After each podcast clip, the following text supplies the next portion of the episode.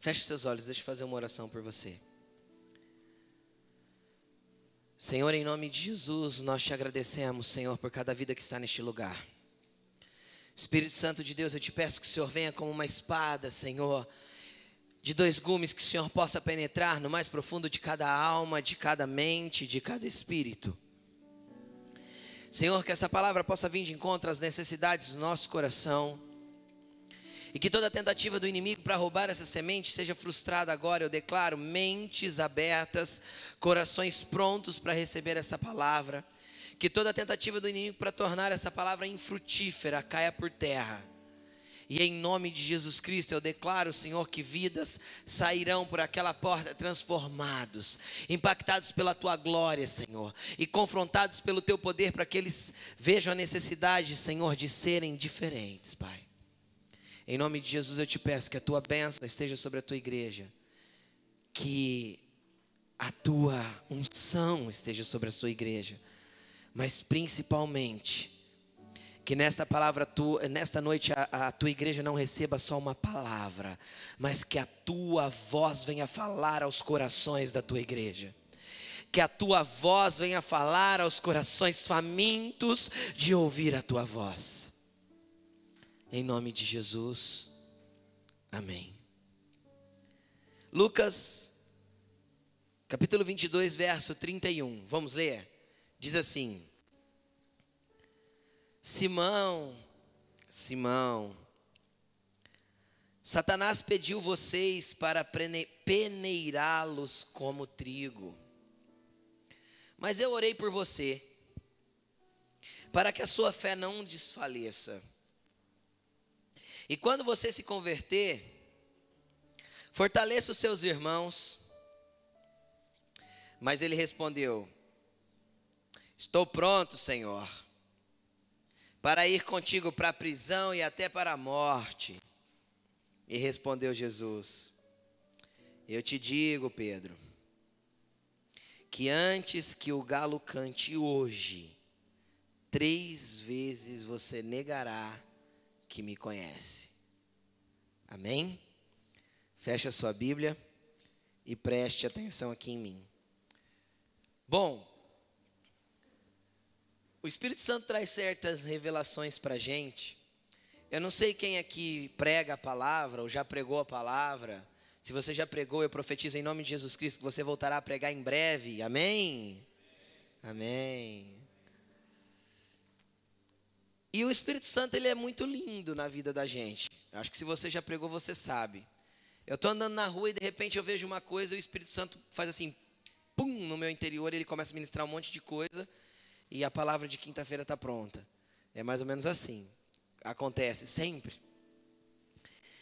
E quem estava aqui domingo passado? Acho que quase todo mundo, né? O Jordão tocou aqui e ele estava sem o CD, vocês lembram? Que o CD não tinha chego. E ele veio quinta e trouxe o CD aí. E eu adquiri um CD dele. E não tem aí porque os CDs que ele mandou fazer já tinha acabado. Chegou na terça, na quinta já tinha acabado. E ele falou, pastor, não tem como eu deixar porque eu fiz só 300 e já foi os 300 e eu vou mandar fazer mais. Então, assim que tiver mais, ele vai deixar aí na livraria para você adquirir. E por que eu estou falando isso? Eu super indico o CD do Jordão porque é bênção demais. Demais, demais, demais. Todas as músicas. Não tem uma música que não edificou a minha vida. E uma delas fala sobre o cantar do galo.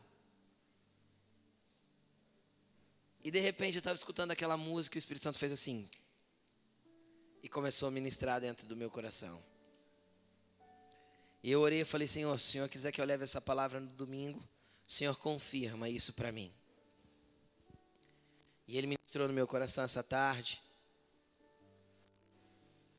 Sou justamente sobre isso. A ministração de hoje chama-se Até que o galo cante. Amém? Eu gostaria que você prestasse atenção agora. Jesus estava aqui, ele estava prestes a ir preso preso pelos romanos para ser julgado e crucificado. Na verdade, se nós continuarmos lendo o texto, foi a última conversa que ele teve com os discípulos. A última conversa que ele teve com os discípulos foi justamente essa conversa que entrou aí, esse bate-papo com Pedro. E depois ele foi orar no Monte das Oliveiras. E lá no Monte das Oliveiras ele foi preso. E aí ele não conversou mais com os discípulos, a não ser depois de ressurreto. E ele estava conversando com os discípulos e de repente ele olha para Simão e é tão legal quando a gente olha para alguém e repete o nome dela duas vezes, não é? Às vezes a gente quer, tem vontade de olhar para a pessoa e falar assim, né? Toma vergonha na cara, ou pelo amor de Deus, não faça assim, ou qualquer coisa que a gente quer falar, a gente olha e não pode falar e a gente faz assim. Fulano, fulano. Tipo, se eu pudesse te falar tudo que eu gostaria de te falar. Jesus tinha um monte de coisa para falar para os discípulos. Jesus tinha um monte de coisa para liberar para aqueles discípulos. Mas ele não podia. Por quê? Porque ele mesmo disse: Olha, eu tenho tanta coisa para dizer para vocês, mas eu não posso dizer agora porque vocês não vão resistir e não vão entender o que eu estou falando. E às vezes Jesus está ansioso para te revelar coisas, para te falar coisas, para te mostrar coisas, para te dar direções, para encontrar com você e falar um monte de coisas, mas infelizmente, ultimamente, ele tem apenas conseguido dizer seu nome duas vezes, bem lentamente. Às vezes ele bate no meu ombro e ele diz: Rodrigo, Rodrigo. Acho que ele fala assim: se você soubesse o que eu queria liberar e você não está pronto para isso. Se você soubesse o que eu tenho para fazer na tua vida e você não fica pronto para este momento. E Jesus não deixou de repetir os nossos nomes porque ele continua nos amando como ele amava esses discípulos. E da mesma forma, ele continua intercedendo por nós, como ele intercedeu por Pedro. Mas eu quero falar algumas coisas sobre isso. Vamos lá. Quando Jesus tocar no seu ombro, dá aquela apertadinha assim, sabe? Sabe aquela apertadinha no ombro? Deixa eu usar o G aqui. Né? Assim, ó. Giovanni, Giovanni. Né? Muitas vezes a vontade de Jesus é é fazer assim, né? Giovanni, Giovanni. Vai, meu filho, pelo amor de Deus. Só que Jesus, ele é, ele não é como nós. A gente quer que as pessoas andem à nossa maneira. Jesus não impõe que nós andemos segundo o que Ele quer que nós andemos, Ele simplesmente nos orienta. E às vezes Ele vai olhar e apertar o nosso ombro e vai dizer o nosso nome duas vezes e falar: Ah, se você andasse do jeito que eu gosto, gostaria que você andasse. Eu tinha tanta coisa para fazer na sua vida. E aí ele fala para Simão: Simão, Simão, Simão. Aí ele revela algo que ele já podia revelar: Olha, Simão. Satanás pediu vocês, vocês quem? Os discípulos, para peneirá-los como trigo. Aí eu acho interessante que Jesus não olhou e falou assim: Mas eu orei por vocês. Eu orei pelos doze. Jesus olhou e falou assim: Mas eu orei por você, Simão. Simão, Simão para que a sua fé não desfaleça. Bom, eu quero falar algumas coisas nessa noite. Olha para o seu irmão que está do teu lado e fala assim para ele: a peneira é inevitável. Convida ele agora, fala assim: vamos para a peneira? A peneira é inevitável, por isso que Jesus orou só para Pedro. Jesus não chegou diante de Deus e falou assim: Jesus tinha autoridade. Alguém tinha mais autoridade que Jesus? Não. Jesus podia olhar e falar assim: O Senhor te repreende, Satanás. Você não vai tocar em ninguém, não vai peneirar ninguém, não. Ele orou para a peneira ser afastada da vida dos discípulos?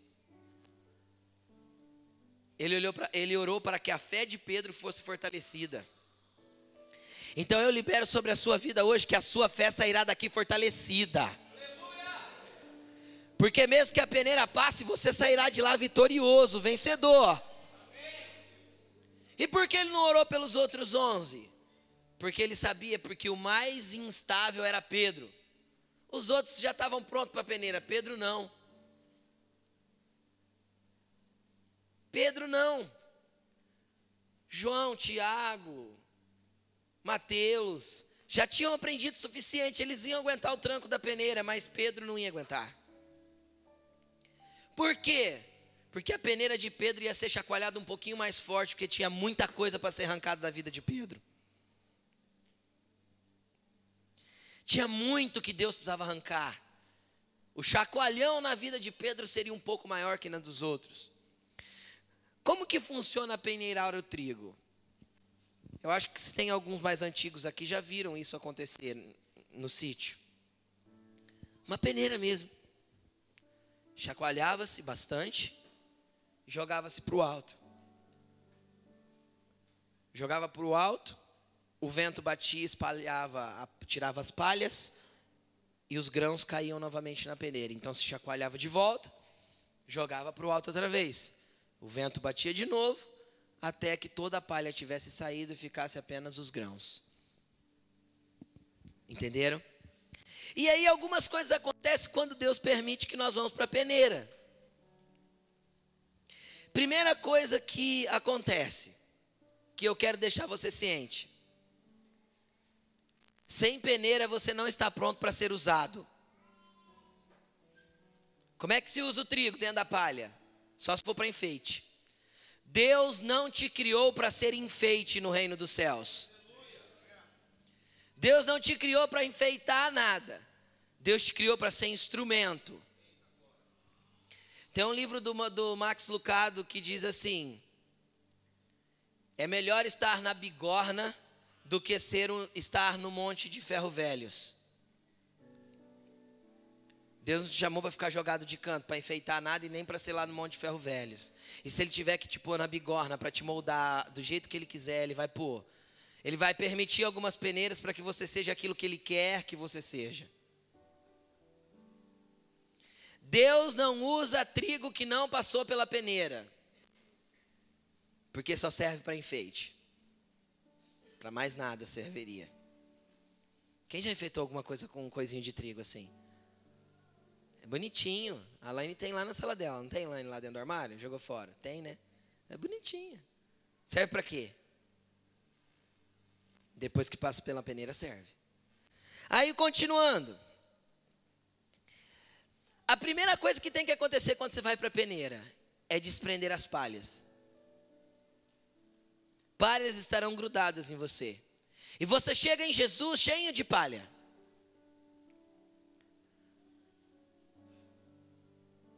a palha dos vícios, a palha dos medos, a palha dos rancores, a palha das invejas, a palha dos temores. Você chega em Jesus com a palha dos traumas. Tantas palhas grudadas em nós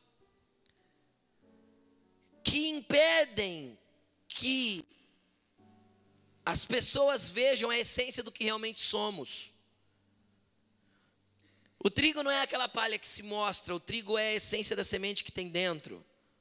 E às vezes você tem vivido de palha em palha, mostrando para as pessoas uma palha que veste por fora que não é a realidade do, do grão que tem dentro. E infelizmente tem pessoa que é tão vazia, tão vazia sem Jesus, que só tem palha, nem grão não tem. A essência interior se foi tanta ostentação pelo exterior que busca. A Bíblia chama isso de joio. A Bíblia diz que existe o trigo e o joio, e os dois são idênticos. A diferença é que o trigo tem grão e o joio é vazio. Mas nós viemos cheio de palhinha e conforme a peneira começa a balançar, a gente começa a se esfregar um no outro. Sem comunidade, sem igreja, sem comunhão, não existe aperfeiçoamento de caráter, e nem aperfeiçoamento e nem maturidade cristã. Conforme nós vamos dançando da direita para a esquerda dentro da peneira, nós trombamos aqui, ralamos de lá, esfregamos no outro, e isso nos aperfeiçoa. A trombada do irmão em mim arranca uma palha que às vezes Deus não queria que estivesse em mim. O irmão que falou do jeito que eu não gostava, arranca outra palha que, não, que ele não queria que estivesse em mim. E de repente, da primeira vez, eu chego no pastor chorando. Pastor, o irmão falou isso, isso, isso para mim. Eu não aguento quando ele fala essas coisas. Ou se não, chega indignado. Quem ele pensa que é para falar isso para mim? E nós ficamos às vezes magoados, revoltados, guardamos traumas, rancores, guardamos um monte de coisa das pessoas. Quando Deus queria que apenas as palhas fossem arrancadas. Meu querido, a Bíblia diz que é o ferro que afia o ferro. Está escrito em Provérbios. São os trigos que limpam os próprios trigos. Não existe cristão sem comunidade, porque sem comunidade eu não consigo me relacionar, e sem relacionamento eu não vou ser aperfeiçoado nunca. Antigamente tinha uma concepção de, de santidade monástica, né? O cara ia para o monastério, com 15 anos de idade, ficava lá a vida inteira. Aí ele saía de lá super santo. Mentira. Não tem como. Por que não tem como? Porque sem relacionamentos eu não vou ser moldado. Então entenda uma coisa: as pessoas que até hoje você guarda rancor no seu coração que te magoaram, as pessoas que até hoje você, você considera que te esfolaram, que te usurparam, que te passaram para trás. As pessoas que você considera que tentaram conspirar contra você, que falaram mal, que te criticaram. Deus estava apenas chacoalhando a peneira para que você fosse lapidado, para que palhas saíssem da sua vida. Só que muitas vezes o inimigo enganou você dentro da peneira, porque você não estava pronto para ela. Foi o que aconteceu com Pedro. Jesus olhou e falou assim: Olha, Pedro, eu vou, orei por você porque Deus precisa fortalecer a tua fé, porque eu não acho que você está pronto para a peneira. Só que inevitavelmente você vai para ela. Então hoje eu profetizo que a sua fé sairá fortalecida, para você passar pela peneira e sair limpo das palhas que atrapalham a sua vida, limpo daquilo que está grudado em você e que tem que sair. E quanta coisa nós carregamos grudada em nós. E quanto mais velhos nós somos de idade, mais coisas grudadas nós costumamos ter. Por quê? Porque nós já criamos as nossas próprias convicções e nos tornamos mais duros com relação às mudanças que Deus precisa fazer na nossa vida.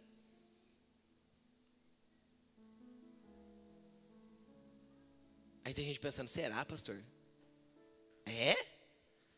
Olhe você com 16 anos, se você tem hoje 30, Lembra quando você tinha 16? Quando você era mais criterioso, enjoado, cheio de manias, com 16 ou agora com 30? Agora com 30. E você que tem 45, quando você era mais criterioso? Quando você tinha 30 ou agora que você tem 45? Já não é qualquer coisa que aceita, já né, não é todo lugar que está bom, já não é, é ih, todo cheio de critério, todo cheio de lenga-lenga, tem horário para dormir, se não acordar no horário certo fica bravo, e, e o negócio vai ficando, e o negócio vai ficando cada vez mais difícil, vai ficando enjoado. É sério. Eu me vejo assim. Com 16 anos eu ia para o retiro da igreja e achava o máximo. Dormia em qualquer quarto fedido, com um monte de homem suado, e achava que estava tudo bem. Vai falar para eu fazer isso hoje. Eu durmo em casa. Pode deixar, amanhã cedo eu estou aí de volta. É ou não é assim? É assim. E conforme a vida passa, as pancadas que a gente toma, na peneira que está chacoalhando a gente, ó. Muitas vezes, ao invés de nós usarmos para crescermos, nós deixamos o inimigo usar para colocar mais palha ainda. A palha dos outros fica enroscada na gente. Eu nem tinha tanta palha assim quando eu tinha 15 anos. Agora eu estou cheio de palha. Porque a palha dos outros que foram sendo aperfeiçoados foram grudando tudo em mim. Por quê? Porque tudo eu me magoo. Pastor Paulo Rufino usou uma expressão aqui quinta-feira que eu achei bem legal. Crente casquinha de ovo, não pode relar que quebra. O pastor é, é, é, é, bem assim, o pastor passou do outro lado da avenida e não viu ele. O pastor não olhou para mim. Fingiu que não me viu na rua. Gente, é hora de aprendermos com a peneira. Tem coisa boa para Deus fazer na nossa vida e a gente perde as coisas boas de Deus porque nós ficamos olhando para as palhas. Nós ficamos olhando para as palhas. E tem gente que a gente até se desvia, né? A peneira corre para lá assim, a gente fica só de olho no irmão. Ah, aquele irmão ali é meio bruto, não deixa ele chegar perto de você não, hein? De repente o irmão vem vindo rolando pro teu lado, você opa, opa, opa, opa, opa, opa, Por irmão passar e não esbarrar em você. Desvia das pessoas, finge que não viu. Só porque um dia aconteceu alguma coisinha. Meu querido, perdão não é opção no cristianismo.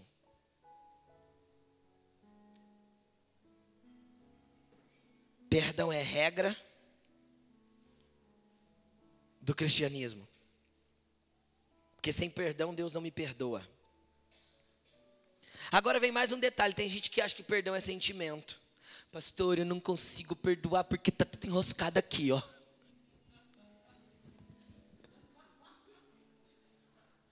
Está enroscado, pastor. Não sai. Estou com essa pessoa aqui assim, ó.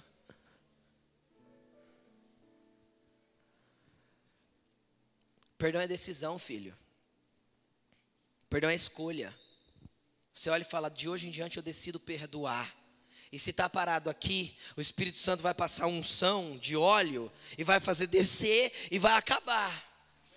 Nem que seja um carocinho de abacate. Mas tem que descer goela abaixo, engolir falar: Eu decido perdoar e daqui para frente é um novo tempo. Esquece o que passou. O perdão é deixar o ontem para trás e viver o amanhã como se o de ontem não tivesse acontecido. Isso te faz leve, livre, longe das palhas. Pastor, mas é difícil, eu sei. Mas o Espírito Santo não nos deixou só. O Consolador está conosco justamente para auxiliar, nos auxiliar nas nossas fraquezas. E aí nós vamos para a peneira. E existem mais algumas coisas que precisam ser arrancadas na hora da peneira.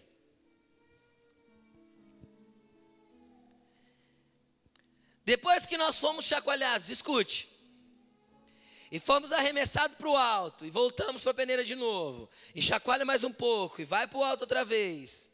Quando eu estou lá no alto, o que, que eu sinto bater mesmo? O vento. Aí tem um detalhe. O grão de trigo é pequeno. Se eu sou jogado para o alto e tem uma palha muito grande presa em mim, provavelmente eu vou ser arremessado longe da peneira, grudado na palha. Sabe quem são esses? As pessoas que desistem da igreja por qualquer coisa. Ah, não vou mais não. Ih, comecei naquela igreja lá, ó. Pensei que era uma coisa e a outra. Ih, crente é tudo igual. Ah, não, não vou mais na igreja não. Parece que quanto mais eu rezo, mais assombração me aparece. Você já deve ter escutado esse ditado por aí, ou não? Ah, não vou na igreja mais não. Eu entro e saio, ninguém olha na minha cara naquela igreja. Mas também você entra com cara feio e sai com cara de bico. Entra sorrindo para você ver que você ganha sorriso. A gente colhe o que planta. Plante um abraço e colha três. Plante uma carranca e colhe as pessoas se afastando de você, filho.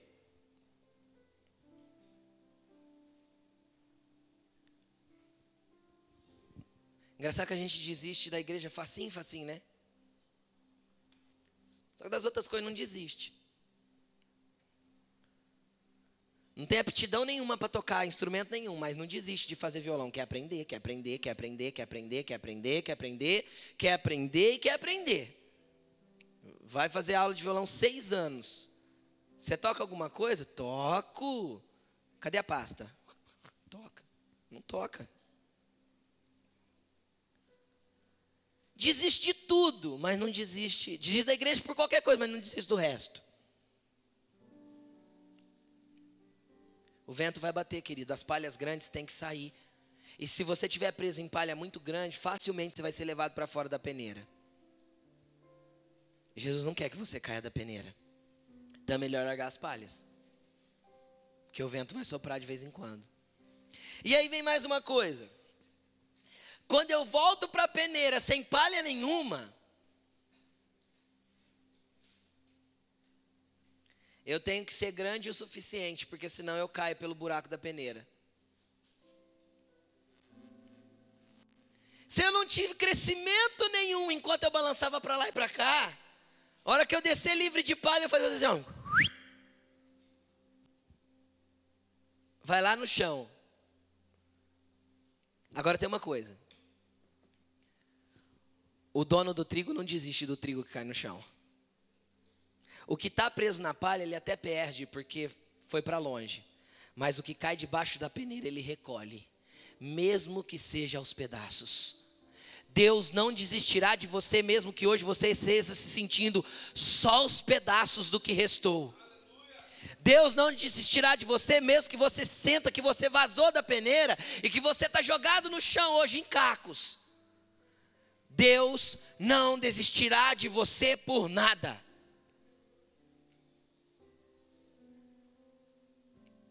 Ele desiste de coração obstinado que não quer ser tratado.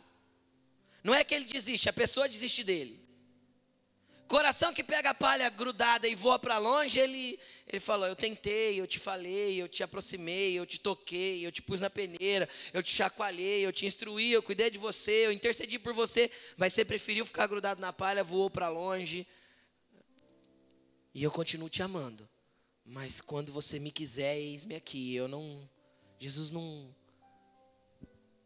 Mas aquele que se deixou ser moldado e que certo tempo travou no seu crescimento espiritual e de repente ele caiu para o chão através dos vãos da peneira. O dono do trigo não vai te abandonar. Você vai. Você vai para o armazém dele. Ele não vai desistir de você. Ele vai te pegar do chão, ele vai te levantar, ele vai te restaurar, ele vai te trazer de volta, ele vai te fazer crescer. Aí chegamos num ponto legal, até onde Pedro foi. Escute só. A peneira. De repente, quando Deus dá aquela chacoalhada e vê aqueles grãozãos bonito, né, como diziam os antigos, uns grãos vistoso. Não é assim? Os grãos vistosos, bonitos, limpinho, limpinho, precisa de ver.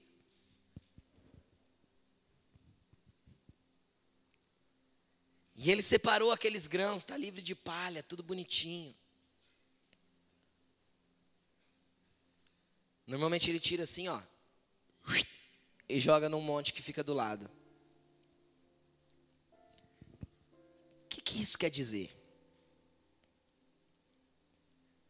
Pedro olhou para Jesus e falou assim: Jesus, é o seguinte, Jesus, eu estou pronto. Estou pronto para ir com o Senhor para a prisão e até para a morte. Jesus olhou para ele e falou: Olha, Pedro, eu digo uma coisa para você, filho. Ainda hoje, antes de amanhecer, o galo, até que o galo cante, você vai me negar três vezes. Quando Pedro conseguiu passar pela peneira, que ele se viu um grão bonito, vistoso. Falou, tô limpinho, que bonito que eu tô. Gerou no coração de Pedro algo chamado autossuficiência. Eu posso, eu consigo e eu dou conta. Deixa comigo. Quem já se sentiu assim alguma vez? Eu já. Pode deixar que eu resolvo. Deixa comigo. Pedro olhou para Jesus e falou: Não, Jesus, eu vou com o senhor até na morte, ó. Morro com o senhor. Aham. Uhum. Eu sei. Jesus pensou assim: Aham, uhum, só que não, né, Pedro? Só que não.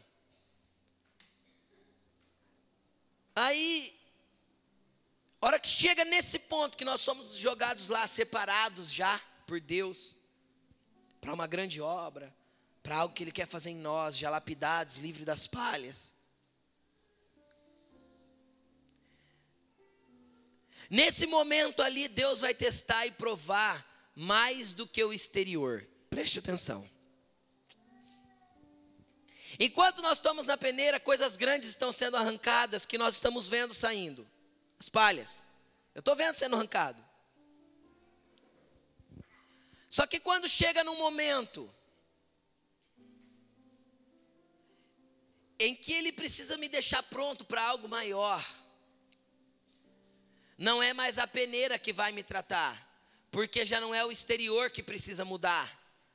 Pedro ficou pronto exteriormente. Como eu sei que ele estava pronto exteriormente? Se nós lermos esse mesmo capítulo mais para baixo, Preste atenção aqui.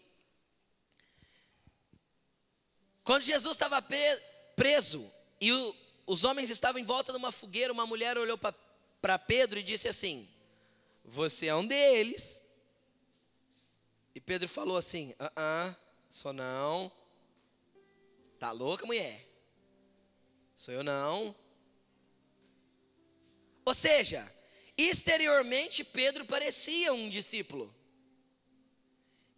Exteriormente, Pedro lembrava um discípulo. Exteriormente, Pedro refletia Jesus. Vocês conseguem entender isso? Exteriormente, ele parecia um seguidor de Jesus. Mas o interior dele, o coração dele não estava pronto. Não estava. Porque se tivesse pronto, a hora que a mulher olhou, falou assim: Você é um deles, né? Ele falaria assim: Sou sim. Sou Pedro. O cara mais bocudo do ministério de Jesus. Sou eu mesmo. Fui eu que cortei a orelha do soldado lá fora. Algum problema? Sou, sou de Jesus sim. Foi isso que ele disse? Por quê? Porque as palhinhas tinham saído, as coisinhas por fora tinham saído. E se fosse para nós? Aí eu vim para a igreja. Agora eu uso a roupa que os crentes gostam que eu uso.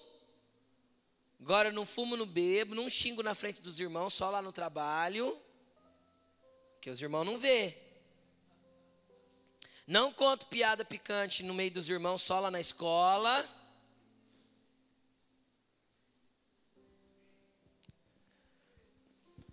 Usa uma linguagem chamada evangeliquez, né, que só nós fala, não é assim? Glória a Deus, aleluia, paz do Senhor, irmão.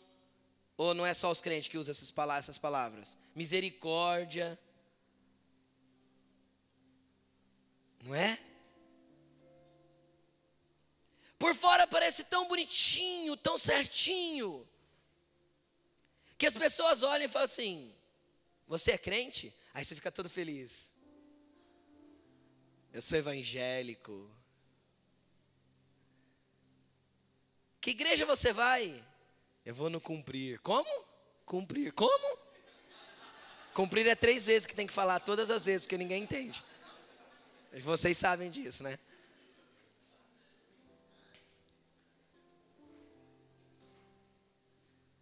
Certo. Você é crente também? Não, sou não. Como você sabe que eu sou crente? Aí você pensa que ele ia falar, não, porque eu notei na tua conduta, nossa, você se porta diferente, você, sabe, você, você se apresenta diferente. Eu vejo que você não se irrita quando as pessoas brigam com você. Eu vejo que as tuas palavras são, sabe, certinhas. Não, ele olha para você e fala assim, é, o cabelo, né, é grande, parece que você não corta, então eu achei que fosse crente. Ou senão fala assim, não, porque eu te vejo sempre de saia. Ou senão fala assim, não, porque eu escutei você falando misericórdia, eu tenho um irmão que é crente, ele fala isso toda hora. Ou se não, pior, né? Não, é porque eu vi você chamando ali o nosso colega de trabalho de Satanás, eu sei que crente que chama os outros de Satanás.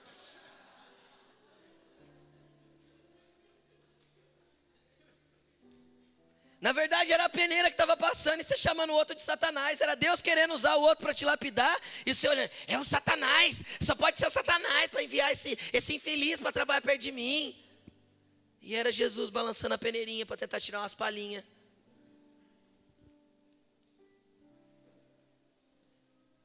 Então a gente mostra para os outros que somos cristãos através de atitudes externas, como Pedro. Pedro mostrou por fora que ele era de Jesus. Três pessoas reconheceram isso. Você é um deles, né? Só que ele não estava pronto interiormente. O coração dele não estava entregue para Jesus. Não estava. Porque se estivesse, ele não teria negado Cristo. Ele não teria olhado e falado assim: Não, não conheço. Não sei quem é esse Jesus aí, não. Você é louco, nunca, nunca vi, não. Três vezes ele negou. Agora, querido, como o tema dessa palavra é até que o galo cante. Infelizmente, até que o galo cante, o seu coração não estará pronto.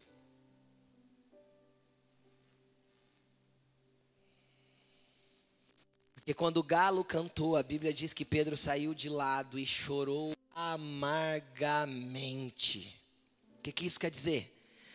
o interior dele começou a ser ministrado, o coração dele começou a ser esmiuçado, o interior dele que o enganava, achando que ele era autossuficiente, Senhor, eu vou contigo até a morte. Na primeira ocasião ele desistiu.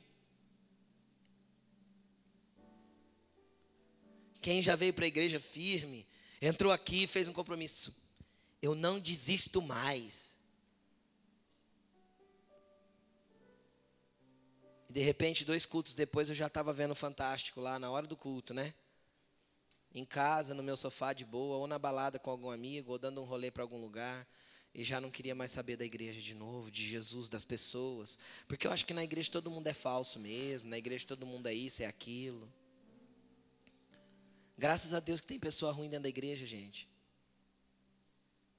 A começar por mim. Entrar numa igreja e querer todo mundo bom é a mesma coisa que entrar na UTI e falar assim, ó, não quero ninguém doente aqui, hein? Por favor, doente saia. Né? Alguém já gritou isso no hospital? Entrou na, no corredor da ala de lá na ala de doentes terminais e gritou: "Olha, não quero nenhum doente nessa ala, hein? Por favor, quem está doente, pode vazar. É a mesma coisa que querer todo mundo perfeito dentro da igreja. Nós vamos fazer um adesivo para colar naquela porta ainda. Pô, bem grande lá na porta para todo mundo entender. Proibida a entrada de pessoas perfeitas. Não pode entrar aqui. Que aqui é lugar de pessoas imperfeitas que estão na peneira se esfregando para lá e para cá, ou que já estão lá no monte. Até parece por fora com Jesus, mas hora que Deus prova dentro, Deus vê que falta muito da essência ainda. Jesus sabia que na essência de Pedro faltava muito dele ainda, que Pedro tinha se mudado só por fora. E às vezes hoje Deus olha para você e vê que você mudou só por fora, mas hoje Deus quer começar um trabalhar no seu interior. É dentro que precisa mudar. É esse coração egoísta que nós temos que precisa sair de dentro de nós. É esse coração rancoroso que nós temos que tem que sair de dentro de nós. É esse coração vingativo que nós temos que tem que sair de dentro de nós. Deus quer nos dar um novo coração, um coração parecido com o dele. Um coração que tem amor, paz, longanimidade, benignidade, bondade, mansidão, domínio próprio. Um coração que é humilde, que se quebranta, que reconhece a sua pequenez, que não se ensoberbece achando que é melhor ou maior que alguém. Um coração que é como o coração de Jesus e essa transformação interior precisa começar. O verdadeiro avivamento começa dentro. E nós buscamos até hoje o avivamento começando por fora. Movimentos que nos movem a sentir a presença do Espírito Santo. Isso é bom. Só que muitas vezes falta uma mudança interior porque nós buscamos só o movimento de fora. Só o movimento de fora. Mas hoje Deus quer trabalhar dentro. Hoje Deus quer trabalhar no teu interior, hoje Deus quer ver o que há realmente aí dentro. Quem você realmente é. Quando arrancar esse rostinho bonito, quando vai lá para dentro do seu quarto, dentro da sua casa, quem você é lá? Quem você é quando ninguém está te vendo? Quem você é quando você está sozinho, você e o seu computador? Quem você é quando você está nos negócios?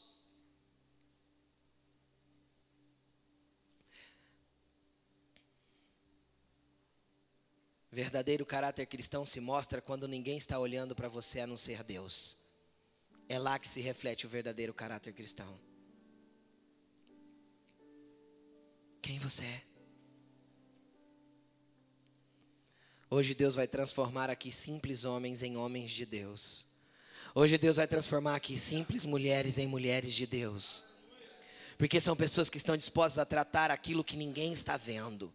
Pessoas que estão dispostas a confrontar em si mesmo aquele pecado oculto que é tão prazeroso e que você gosta tanto, mas que te leva a um peso espiritual que você não consegue mais carregar. Essa noite é noite de confronto, de transformação e de renovação de interior. Coloque-se de pé.